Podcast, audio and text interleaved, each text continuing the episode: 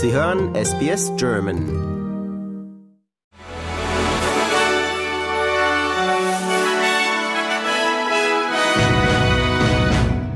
Angesichts der Spannungen im Nahen Osten haben die Vereinigten Staaten Australien gebeten, ein Kriegsschiff ins Rote Meer zu schicken.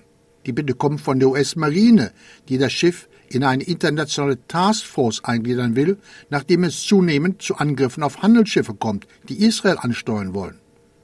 Die Angriffe kommen von Milizen, die angeblich vom Iran unterstützt werden. US-Generalmajor Pat Ryder sagt, dass die US Navy die Situation im Roten Meer äußerst ernst nimmt und dass es sich bei den Angriffen um Verstöße gegen das Völkerrecht handelt. This is an international problem that requires an international solution. Uh, we do continue to consult closely with our international allies and partners on implementing a maritime task force. Uh, I don't have any specific announcements to make today, and, and we will have more to provide in the near future. Uh, but as you highlight, we do continue to patrol the international waterways throughout the region. Uh, to support freedom of navigation and efforts to ensure uh, safety, security, and stability. Die Arbeitslosenrate in Australien ist von 3,8 Prozent im letzten Monat auf 3,9 Prozent gestiegen. Ökonomen sagen, dass die höheren Arbeitslosenzahlen auf Bemühungen zurückzuführen sind, die Inflation unter Kontrolle zu bringen. Treasurer Jim Chalmers geht in seiner jüngsten Haushaltsvorlage davon aus, dass die Arbeitslosigkeit kurzfristig sogar weiter ansteigen könnte, bevor sie bis Mitte 2025 4,5 Prozent erreichten. Die Republikaner im Repräsentantenhaus treiben die Ermittlungen zu einem möglichen Amtsenthebungsverfahren gegen US-Präsident Joe Biden voran.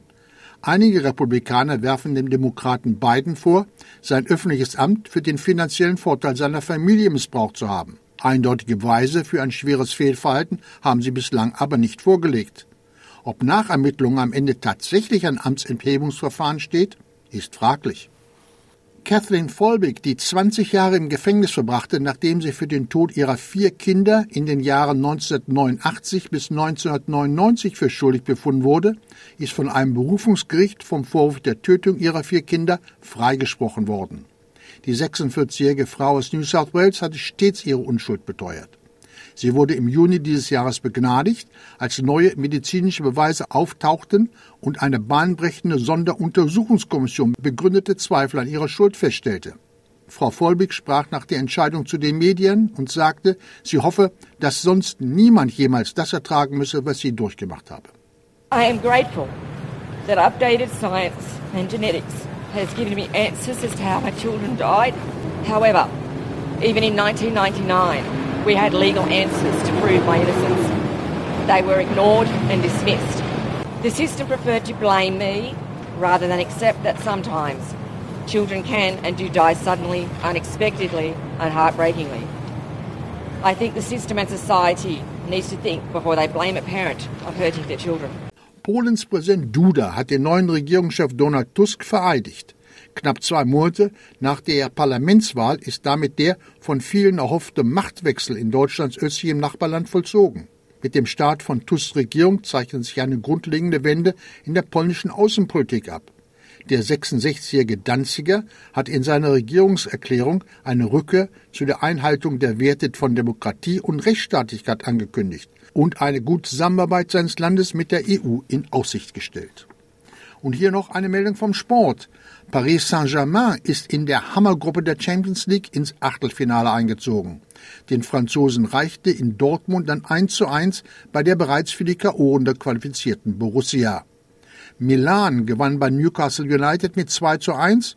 Der FC Porto komplementiert mit einem 5 zu 3 gegen Schachter Donetsk das Feld der besten 16 Teams der Königsklasse und nach dem brutalen Angriff auf Schiedsrichter Halil Mela bei einem Erstligaspiel in der Türkei ruhen alle Super League-Spiele bis zum 19. Dezember.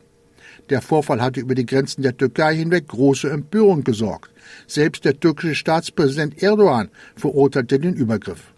Und das waren die Meldungen des Tages an diesem Donnerstag, den 14. Dezember.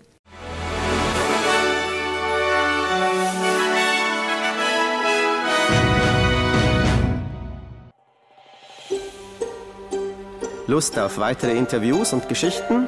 Uns gibt's auf allen großen Podcast-Plattformen wie Apple, Google und Spotify.